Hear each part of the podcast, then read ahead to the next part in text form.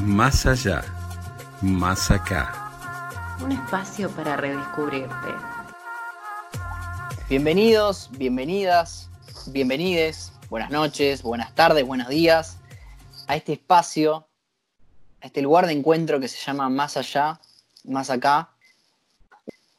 Un espacio para redescubrirte, para redescubrirnos juntos, que reflexionemos algunas cosas de la cotidianidad y que cuestionemos un poco el sentido de lo establecido. Siempre esa es la idea. A mi izquierda tengo a mi co-conductora Yara Sicari. Buenas, buenas. Hoy sí que se viene un tema incómodo, ¿eh? ¿Están preparados? Hoy estamos solamente Yara y yo porque Guido no, estuvo disponible para, grabar este episodio, no, siente que no tiene nada que aportar, entonces eh, se ha quedado en las tinieblas. Su conductor, quien les habla, es Sacha Peresic y como bien dijo mi compañera, tenemos un programa muy presentamos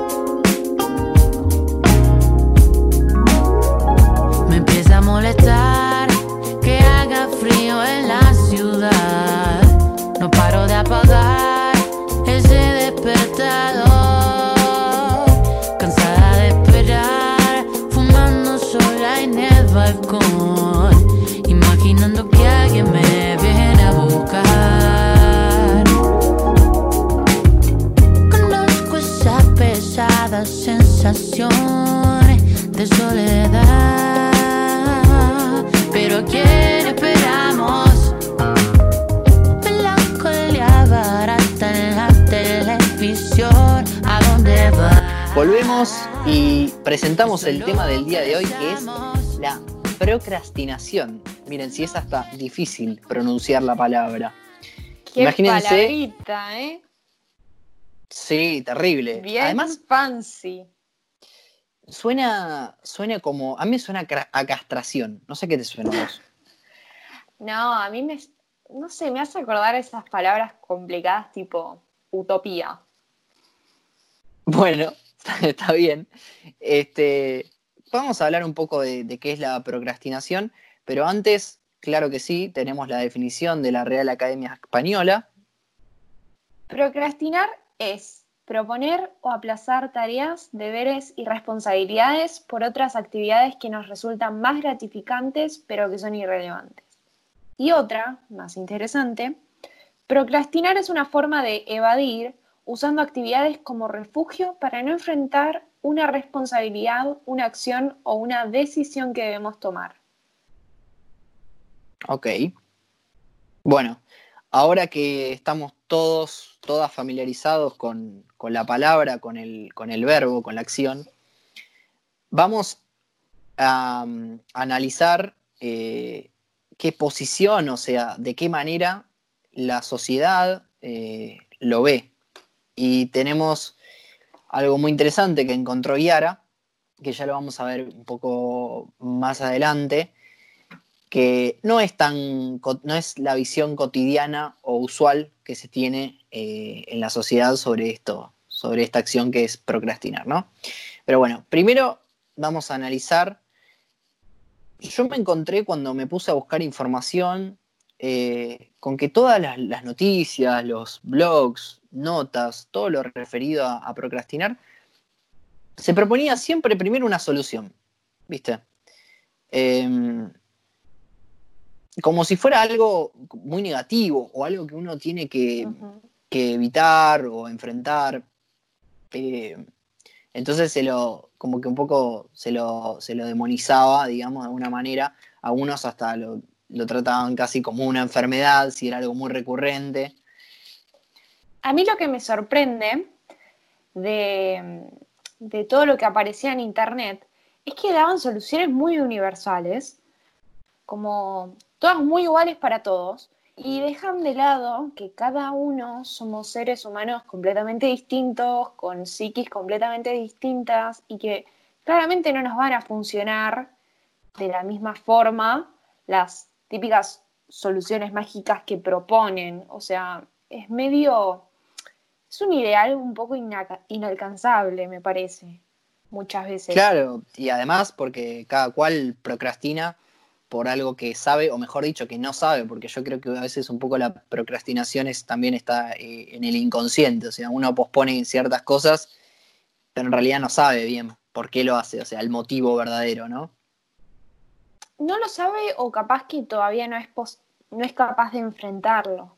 Es algo capaz muy profundo que hay en nosotros que todavía no podemos reconocer en sí por qué procrastinamos, por qué dejamos algo para después, que supuestamente tantas ganas tenemos de hacerlo, tanta presión sentimos de hacerlo. Tal cual. Y bueno, a propósito de, esto, ¿no? Y buscando, em, me encontré eh, con un libro que yo leí hace un tiempito que se llama La conciencia sin fronteras, es de Ken Wilber, muy interesante. Eh, toca muchos temas, sobre todo la, espiritualidad, la meditación, etc. Pueden buscarlo después y pueden leerlo, la verdad que lo recomiendo ampliamente. Pero bueno, em, entre todos esos temas que abarca, pone un ejemplo donde hay una persona que tiene ganas de limpiar y ordenar el garage, porque dice, bueno, la verdad que esto hace mucho tiempo que, no lo hago y, siento que lo tengo que hacer, se prepara, ¿no? Eh, psicológicamente, psicológica y físicamente para abocarse a, la tarea y está con ganas de hacerlo, no tiene un, un, impulso. Y realmente tiene ganas de hacerlo, más que una obligación, siente el deseo, o sea, quiere hacerlo. Esto es importante que, lo entendamos para poder llegar bien a la conclusión. Espero que mi conductora me esté siguiendo en el relato. ¿En qué sentido? En el sentido de deseo, que más allá de que sabe que es una obligación, tiene ganas, o sea, le, va a producir satisfacción hacer esta, esta tarea. Bien. Ahora, como siempre, hay una parte de nosotros que tiene este deseo y hay otra parte de nosotros que no tiene este deseo. O sea, está la parte de nosotros que sabe que si hace ejercicio eh, se va a sentir mejor y después está la otra parte de nosotros que dice, no, qué paja tirarme en la colchoneta, hermano, encima en invierno y ponerme a hacer abdominales cuando sabes que estás en cuarentena y no te va a ver nadie. ¿Ok? Pero ¿qué lo estás haciendo? ¿Porque te vea alguien o por vos mismo? También. Ah, bueno, acá ya. Bueno, no nos desviemos del tema principal. No nos desviemos del tema principal. Eso, esa, esa pregunta se la dejamos a ustedes que la contesten si se, em, ¿cómo podemos decirlo? Se cuidan físicamente por ustedes o por el otro, ¿no? Te incomodé con la pregunta, me parece. No, no me incomodaste, pero no me quería, no me quiero desviar del relato porque es, no es extenso, pero bueno, es complejo. Está bien, seguir, seguir. Entonces, eh, este muchacho o muchacha tiene ganas de limpiar el garaje, ordenarlo. Eh, Juan se llama acá en el libro. Y tiene ganas de hacerlo, ¿no? Y hay una parte de él que no quiere. Pero lo importante es que su deseo, sus ganas de hacerlo es más fuerte que sus ganas de no hacerlo, porque si no, no lo estaría haciendo. Bien, hasta ahí entendimos. Me siguieron. Espero que me hayan seguimos. Bien. Ahora, Juan va al garage y empieza a mirar que hay un quilombo terrible, que hay una bicicleta colgando del techo, que hay telarañas, que hay un montón de cosas, y dice, mm, a lo mejor no tenía tanta ganas de limpiar el garage, como que las ganas están, pero ahora tiene la duda de, si, lo, si lo quiere hacer o no. Yo lo representaría más con, ponele, no sé, se encuentra con el garage y encuentra una revista y en vez de dejarla ahí seguir acomodándose, pone a mirar la revista. Claro, a, eso iba un poco, ¿no? O sea, repiensa el asunto, pero no abandona la idea. Pero, ¿qué pasa? Como bien dice Yara, mm, se empieza, se pone a mirar, ah, mira esa guitarra que tenía cuando, no sé, tenía 20 años, empieza a poner con menesteres menos importantes, ¿no? Y le empieza a dar bola, evitando esa tarea que él se, se encomendó o que tenía ganas de hacer. Bien, se va poniendo un poco nervioso porque sabe que tiene que hacer algo, que quiere hacer algo y no lo está haciendo. Bien, entonces, su deseo de limpiar el garage todavía está ahí, está presente, ¿sí? Porque si no, se, hubiera ido del garage, no estaría revisando revistas ni fijándose las cosas que hay ahí. Bien. Pero está empezando a olvidar el impulso inicial que lo llevó a limpiar el garage. Entonces, de a poquito vamos a ver cómo lo empieza a proyectar. ¿Cómo funciona la proyección de un impulso? Es, es que este deseo que él tiene, ¿no? Exige la atención, o sea, exige la concreción de la tarea que es que limpie y ordene el garage. ¿Proyección sería ya llevarlo a cabo? No, proyección es ese impulso que yo tengo, sentir que hay otra persona que me está obligando, esa tarea que yo quiero hacer, o lo que sea, sentir que viene desde afuera y no desde adentro. Exacto, ok. Vamos a entenderlo un poco mejor con la, concreción del, ejemplo. Bien, entonces, el impulso de limpiar el garage está presente, pero se olvidó de, de que él es quien quiere limpiar el garage. O sea, es un poco complejo de entender, pero muy dentro de esa persona sabe que hay alguien que quiere que limpie el garage, pero no se identifica ese alguien con su persona. ¿Se termina de entender? Si no, lo, explico de vuelta. Sí, es como que piensa que la obligación surge desde afuera, desde otra persona, que no es que no es él mismo, no es su psiquis, no es su interior pensando en yo tengo que hacer esto para sentirme bien conmigo mismo, sino que piensa que es para la, buscar la aprobación exterior. Bueno, ahí ya, ya lo complejizaste un poco más, puede ser, pero básicamente es que hay alguien que quiere, que quiere que limpie el garage, pero no se identifica él con ese alguien. O sea, no termina de decir yo quiero limpiar el garage, sino hay alguien en mi mente que dice tenés que limpiar el garage.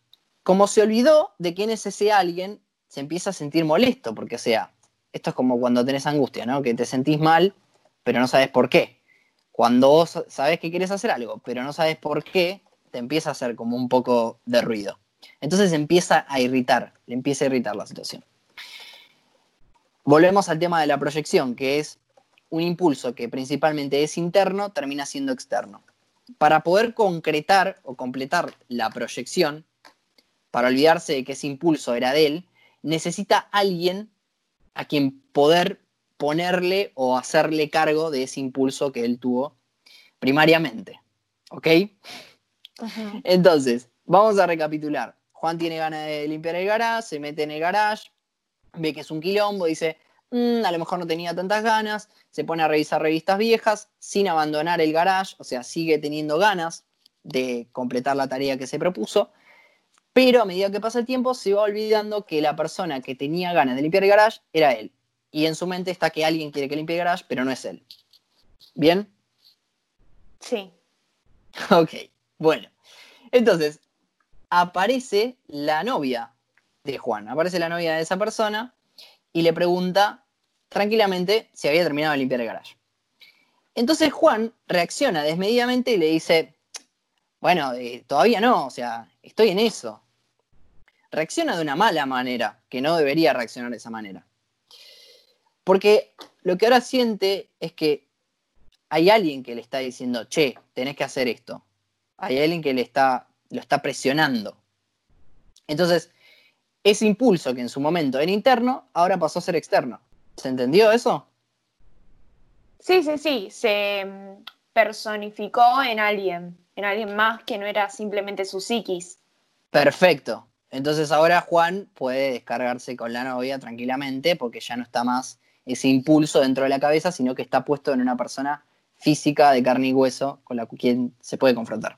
Bueno. Y porque mentalmente es mucho más cómodo echarle la culpa alguien más que echarnos la culpa a nosotros mismos o buscar solucionar el problema en alguien más antes que buscar solucionar el problema en nosotros mismos.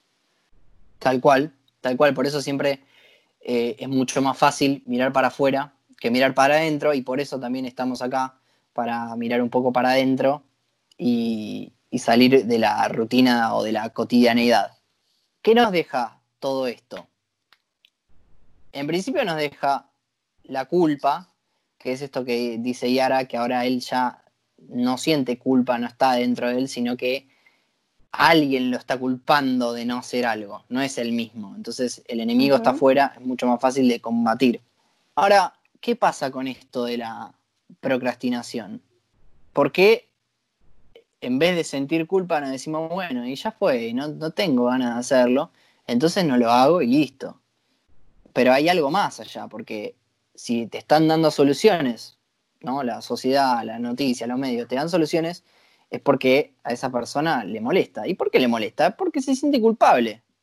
¿O no? ¿Vos qué decís, Yara? Siento como que, mm, o sea, más allá de sentirse culpable, uno se siente culpable porque considera que es algo importante. Si no fuera algo importante, lo dejaría de lado. Si fuera algo que le quitara importancia, eh, simplemente no lo haría y listo. Ay, no, no tengo ganas de limpiar el, el garage. ¿Y qué me importa si el otro quiere obligarme a hacerlo? Punto, no lo hago y listo. ¿Cuál hay? Es como cuando éramos chicos, capaz, no sé si a ustedes les pasaba, y venía nuestra mamá al cuarto, o quien sea en su familia, y nos decía, che, limpia el cuarto, es un quilombo. Y vos y nosotros en nuestra zona entre rebelde o capaz de pagancia decía, no, no lo voy a hacer y no había capaz una voz en nuestra cabeza diciendo, ay, lo tengo que hacer. Simplemente no quería y no lo hizo. Entonces, en el caso del ejemplo, hay algo más, porque adentro suyo hay una voz que sí está diciendo, lo tengo que hacer. ¿Pero por qué? Tal cual. ¿De dónde viene ese impulso de decir, lo tengo que hacer? Y bueno, quizá porque está eh, porque le rompe los huevos que su garaje esté desordenado y que no encuentre las cosas y eso le consume tiempo y como le consume tiempo no lo puede dedicar para, no sé, otras cosas que le interesan más. Este, volviendo a lo que dice Yara, ¿no? Y que nos trae un poco a, la infancia, que siempre está bueno, está bueno volver. Em, ¿Cómo, de qué manera eh, esto, el procrastinar nos fue afectando eh, en diferentes etapas, como cuando éramos chiquitos, no nos sentíamos culpables porque venía mamá y nos decía, o papá, o no sé, tío, abuelo, lo que sea, te decía, che, tenés que ordenar el cuarto y vos no lo hacías.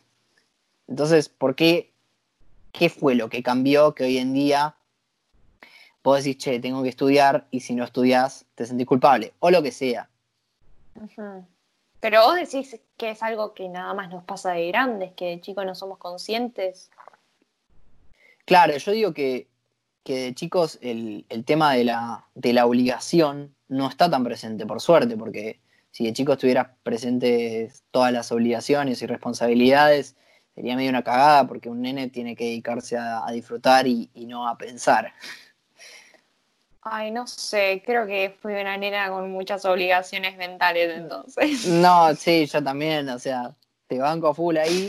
Em, seguramente muchos de nuestros oyentes, también lo hayan sido, hayan sido lo que llaman niños sobreadaptados, que pensaban mucho y jugaban poco. Em, pero nada, no todo está perdido. Pero bueno, creo que de chicos la, eh, es menos probable o somos menos conscientes que de grandes. A mí particularmente me hace acordar mucho como a circunstancias que me pasan con mi mamá, que me pasaban también, que me siguen pasando, como que, bueno, la, mujer en el, en el ejemplo eh, de Juan, ¿no? Sí, Juan, nuestro protagonista. Bien.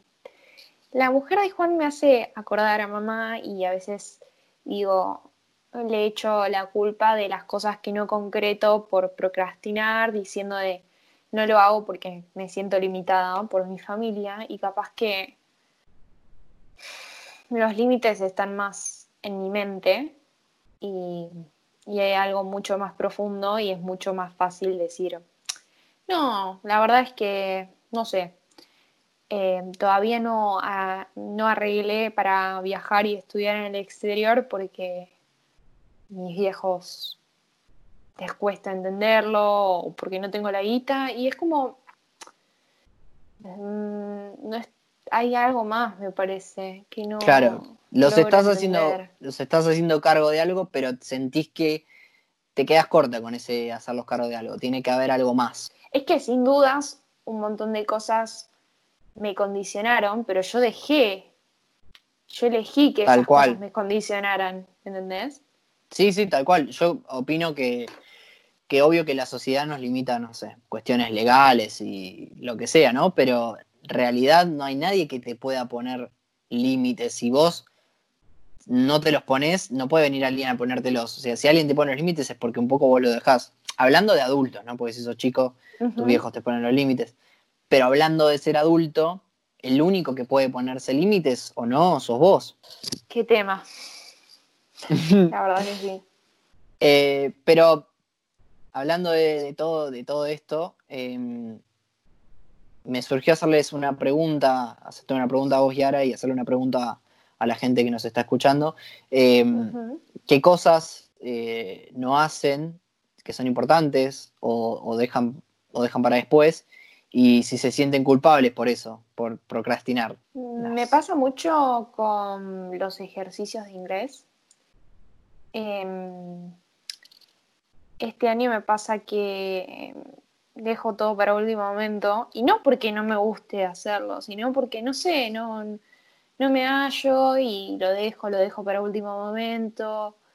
Y digo, pero ¿por qué? O sea, no, no entiendo. Digo, si es más fácil hacerlo ahora y listo, o ir haciéndolo em, progresivamente, ¿por qué lo procrastino? ¿Por qué? No sé. Lo pateo para adelante.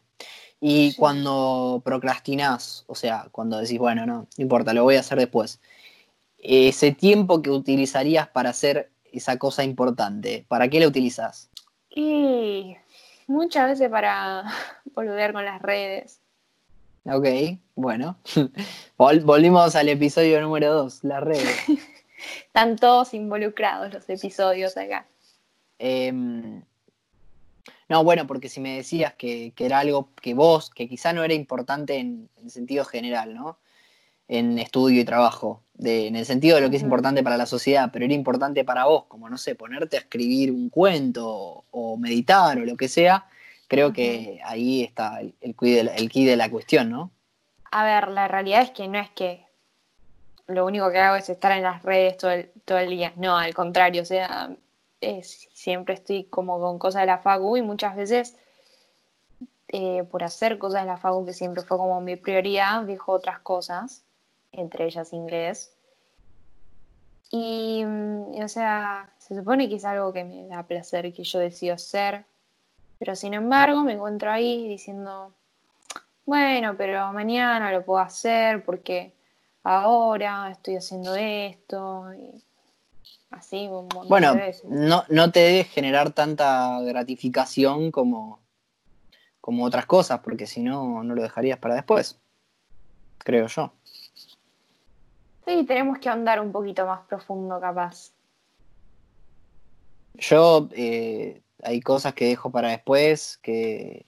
Lo peor de, de todo esto que dejas para después, además de la culpa que sentís, que yo creo que muchas personas debemos sentir culpa cuando sabes que tenés que hacer algo pero no lo estás haciendo, eh, es el estrés de, de cuando se acerca este, la fecha de, de entrega, ya sea en trabajo, ya sea en la Ujú. facultad, y tenés que hacerlo a las apuradas, ¿no? Por ejemplo, yo sé que antes de, de tener, la, de tener la clase, tengo que almorzar, porque si no, durante la clase va a estar complicado almorzar.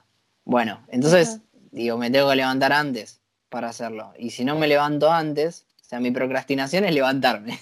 Ay, Si no me levanto pasa antes- lo mismo. Eh, me levanto sobre la hora y tengo que comer todo así las apuradas, o comer durante la clase, que tampoco está bueno. Eh, entonces, la paja es, es ese momento, la consecuencia de la procrastinación, ¿no? Ay, sí, qué mal que la paso. Sí. Este, Todas las mañanas con el café con leche diciendo, ay, ¿por qué no me levanté cinco minutos antes? Tal cual, tal cual, tal cual. Esos cinco minutos que además son como esenciales, son claves esos cinco minutos. Sí. Pero estás Em. ahí y decís, ay, que son cinco minutos. Sí, sí, bueno, ¿a cuántos, hoy en invierno, hoy en día en invierno, a cuántos eh, nos debe costar eh, salir de la cama en invierno? Ay, Ahora en Buenos sí. Aires es invierno, hace un frío terrible, menos ganas de salir de la cama tenés todavía, encima cuarentena. Totalmente. Bueno, y Eh, ¿qué te parece si, si ahondamos un poco más en, en por qué procrastinamos o en tratar de entender, no tanto esta idea, eh, no apuntándolo por un lado de brindar soluciones para ser más productivos, sino que encararlo desde otra perspectiva, no, no solo no solo de la mm, forma más convencional, sino Sí. como, ¿qué decís? Vamos con eso entonces. Bien, entonces les cuento. Tuve de casualidad o bien Causalidad. causalmente encontré una noticia del New York Times acerca de la procrastinación. Y es algo completamente distinto a lo que se suele escuchar sobre eh, procrastinar, que es, te dan soluciones de, bueno, levantate a- y lo primero que tenés que hacer es hacer la cama y así el día va a ser mucho más productivo para vos y hacete un, un esquema y, y así vas a hacer, vas a dejar de, de posponer las cosas que tanto querés hacer. Bueno, lo que propone este artículo es ahondar en por qué procrastinamos, entender por qué nuestra psiquis funciona de una manera tal en la que posponemos las cosas para otro momento en vez de hacerlas. Si sentimos esa necesidad, esa presión de, mm, de hacerlas, ¿por qué, ¿por qué nuestra psiquis nos juega un juego en contra? Claro, ¿de dónde viene esta sensación de decir, bueno, ¿por qué lo dejamos para después? ¿Por qué dejamos estas cosas para después? Lo más profundo de- del inconsciente sería bucear por ahí. Exactamente. Y la autora de este artículo eh, puso como título, procrastinar no es un asunto de holgazanería, sino de manejo de las emociones. Y cuando entré, dije, wow, Ya de por sí es un título bastante interesante eh, que llama la atención, así que me imagino que la nota debe ser cuanto menos eh, singular. sí, o sea, vas leyendo y decís, sí, esto tiene razón y nunca lo había pensado así, y digo, wow. Bueno, primero que los invito a leer la nota completa, eh, que después en nuestro Twitter la vamos a subir. Y mientras tanto les leo un par de frases disparadoras. Vos, Sai, me vas a decir qué, qué te hace sentir y, y bueno, ahondamos en eso. Y vamos viendo qué pasa. Cuando procrastinamos, no solo estamos conscientes de que estamos evadiendo la tarea en cuestión, sino también de que hacerlo es probablemente una mala idea. Las personas se enganchan en este círculo irracional de procrastinación crónica debido a una incapacidad para manejar estados de ánimo negativos en torno a una tarea. Ok. ¿Qué pensás de eso? Em, pienso que es medio como un. Es un círculo vicioso porque es tal cual. O sea, vos procrastinás, te sentís mal por procrastinar, entonces, como te sentís mal, te quita las ganas un poco de, de hacerlo y encima te, te sentís peor porque sabes que tenés que hacer algo y no lo estás haciendo. Entonces te, te echás la culpa y, y te sentís peor, con lo tanto, con lo cual seguís procrastinando, porque cuando uno se siente mal o está bajón, la verdad que no tiene ganas de hacer cosas, y menos si son cosas que tiene que hacer y no que quiere hacer. Bien. ¿Y no te parece que, que son emociones que surgen antes de la acción de procrastinar? Estas emociones negativas que tenés respecto a vos, ¿no pueden surgir antes que, se, que, que traen como consecuencia postergar la tarea? Por ejemplo, Claro, sí, no, no son de una tarea en específico, sino que están siempre presentes y bueno, aparecen ante una determinada tarea, pero no es que aparecen por la tarea, sino que están ahí. Exactamente. La autora dice, podría resultar de sentimientos más profundos relacionados con la tarea, como dudar de uno mismo, tener baja autoestima, sentir ansiedad o inseguridad. Entonces, procrastinar significa no estar seguros de nosotros mismos con el cumplimiento de esta tarea, no sentir que la vamos a hacer, poder hacer eficientemente, capaz, decimos, bueno, no lo hago ahora porque sé que en el futuro lo voy a hacer mejor. Es decir, que en el presente no soy lo que quiero ser, no soy suficiente para hacerlo.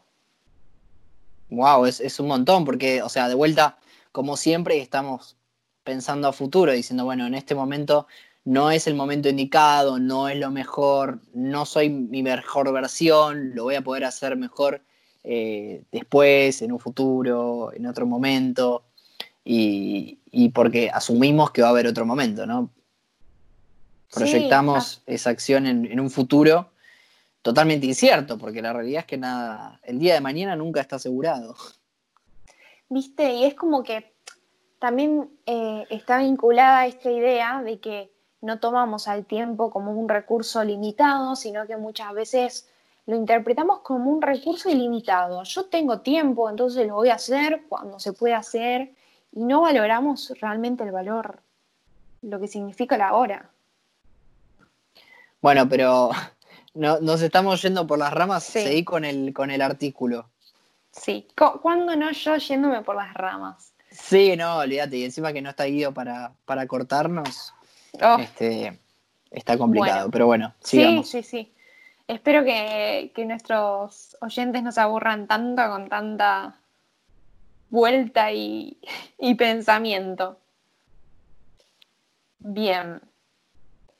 Entonces, lo que proponen es, la solución no involucra descargar una aplicación, como les dije antes, bueno, eh, ármate una tabla con la que te pones qué vas a hacer cada día, en qué horario. Eh, Lo peor es que hay gente que hace esas cosas, ¿viste? y yo a veces lo hago, que voy a mentir. Y bueno, pero vos y yo sabemos eh, que, la vida no, no, pasa por ahí, que la felicidad no está en cumplir todas las cosas que tenés en tu, en tu tablita eh, anotadas. A veces te puede poner un poco contento o satisfecho, pero no, no pasa por ahí.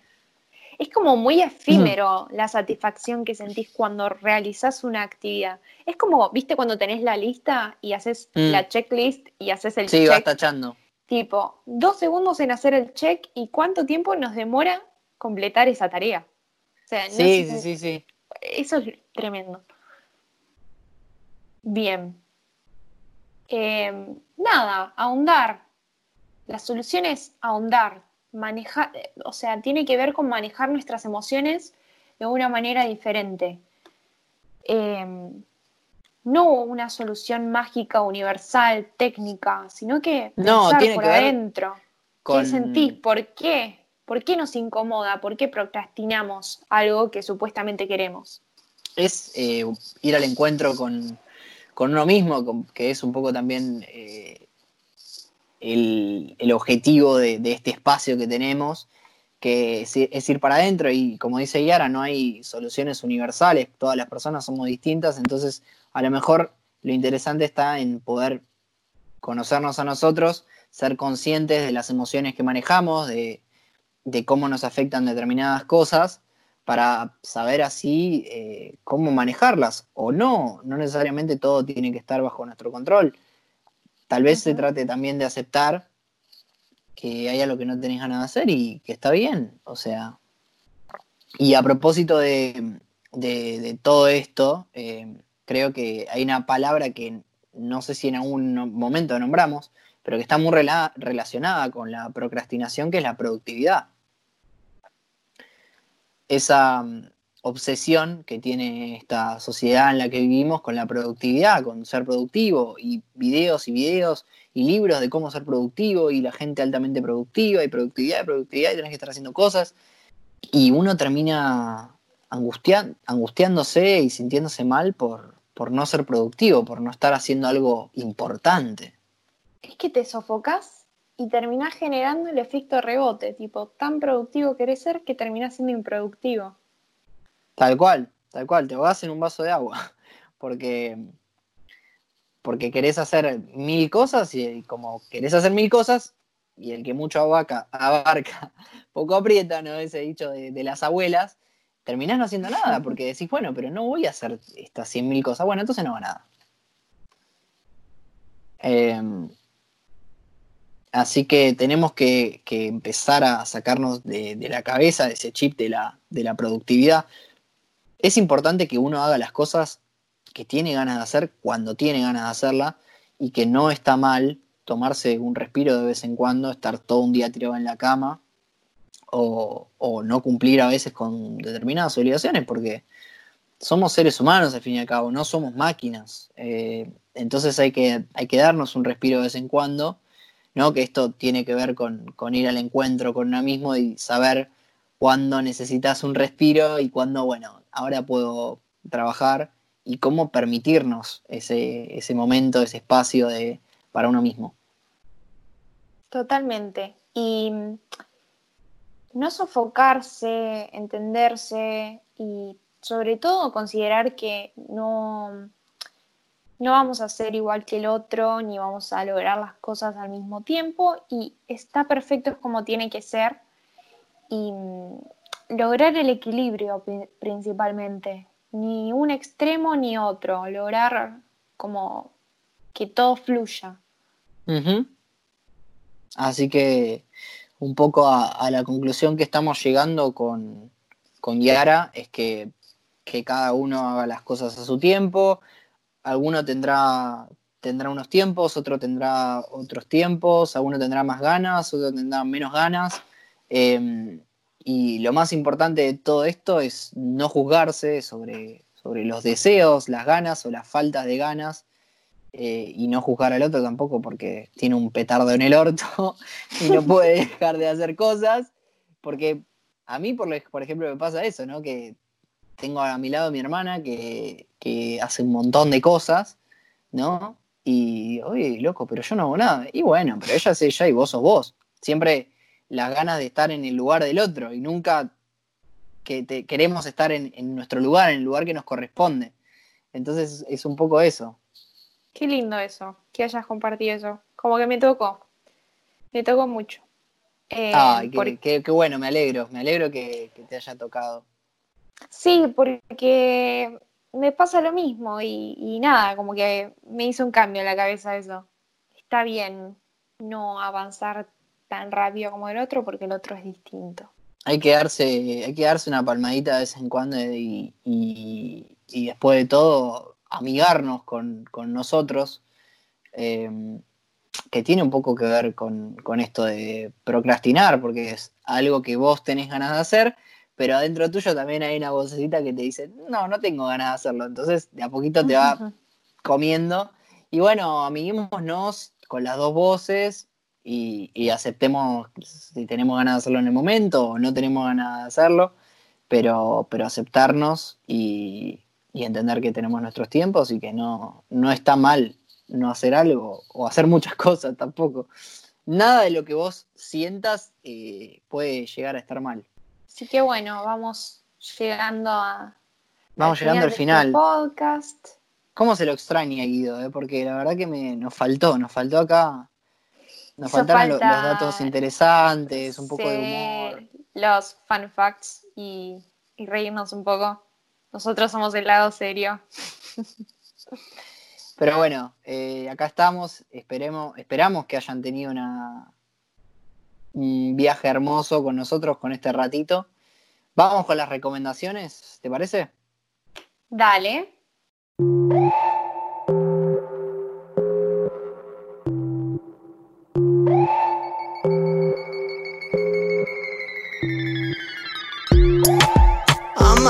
Rompeme el alma como si cantara una de Gardel.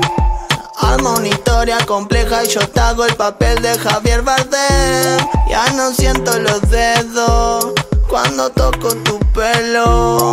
Me enredaste en tu juego. Quiero salir de esto. Amame y rompeme el alma como si cantara una de Gardel. Una historia compleja y yo te hago el papel de Javier Bardem. Ya no siento los dedos cuando toco tu pelo. Me enredaste en tu juego. Quiero salir de esto. De esta peli ya vi el trailer. Me quedo solito en el baile. Mi Buenos Aires querido. Bueno, entonces como estamos llegando al final de este, de este viaje, de este episodio, vamos con las recomendaciones. Bueno, mi recomendación de, de esta semana es el tema Eleanor Rigby de los Beatles para volver un poco al, al pasado y recordar una de, de, las obras maestras que trajeron esta banda de cuatro hombres tan maravillosos. Famoso tema, a mí me encanta Eleanor Rigby, pero a veces es verdad, nos olvidamos de escuchar a, a los clásicos y gracias por traerlo. Ahora cuando termine el podcast me voy a poner a escucharlo. es un temazo, boludo. Y yo tengo dos recomendaciones porque hago la de Guido también, ya que él no está. Les recomiendo una película ganadora de Oscar, así que se aseguran que, bueno, por lo menos algunas personas dijeron, ah, esta película tan mal no está. Se llama Moonlight, eh, está en Netflix y cuenta la vida de, de un personaje que la verdad que la pasó la pasó bastante mal durante su infancia y te cuenta un poco eh, en tres etapas distintas de, la vida del personaje y está muy buena, es una película fuerte, pero la recomiendo mucho. Y la serie que también recomiendo se llama The Midnight Gospel, también la recomiendo a nuestro productor eh, con vehemencia. Es una serie animada, está en Netflix también, pero por ser animada no, no le quita profundidad para nada, me parece que está muy buena, to toca temas muy interesantes, es también sobre un podcast, así que estamos haciendo un poco de meta eh, textualidad, o sea, un podcast adentro de un podcast.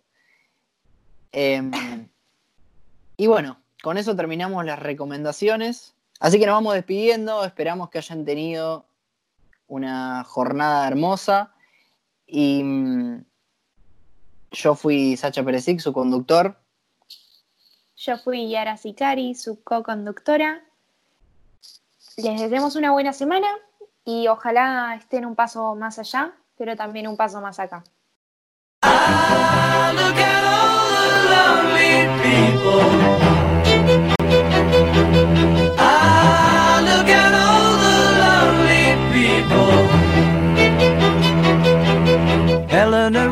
Picks up the rice in the church where a wedding has been. Lives in a dream, waits at the window, wearing the face that she keeps in a jar by the door. Who is it for? All the lonely people. Where do they all come from? All the lonely people. Where do they all belong? Father Mackenzie, writing the words of a sermon that no one will hear. No one comes near, look at him working, darning his socks in the night when there's nobody there. What does he care? All the lonely people, where do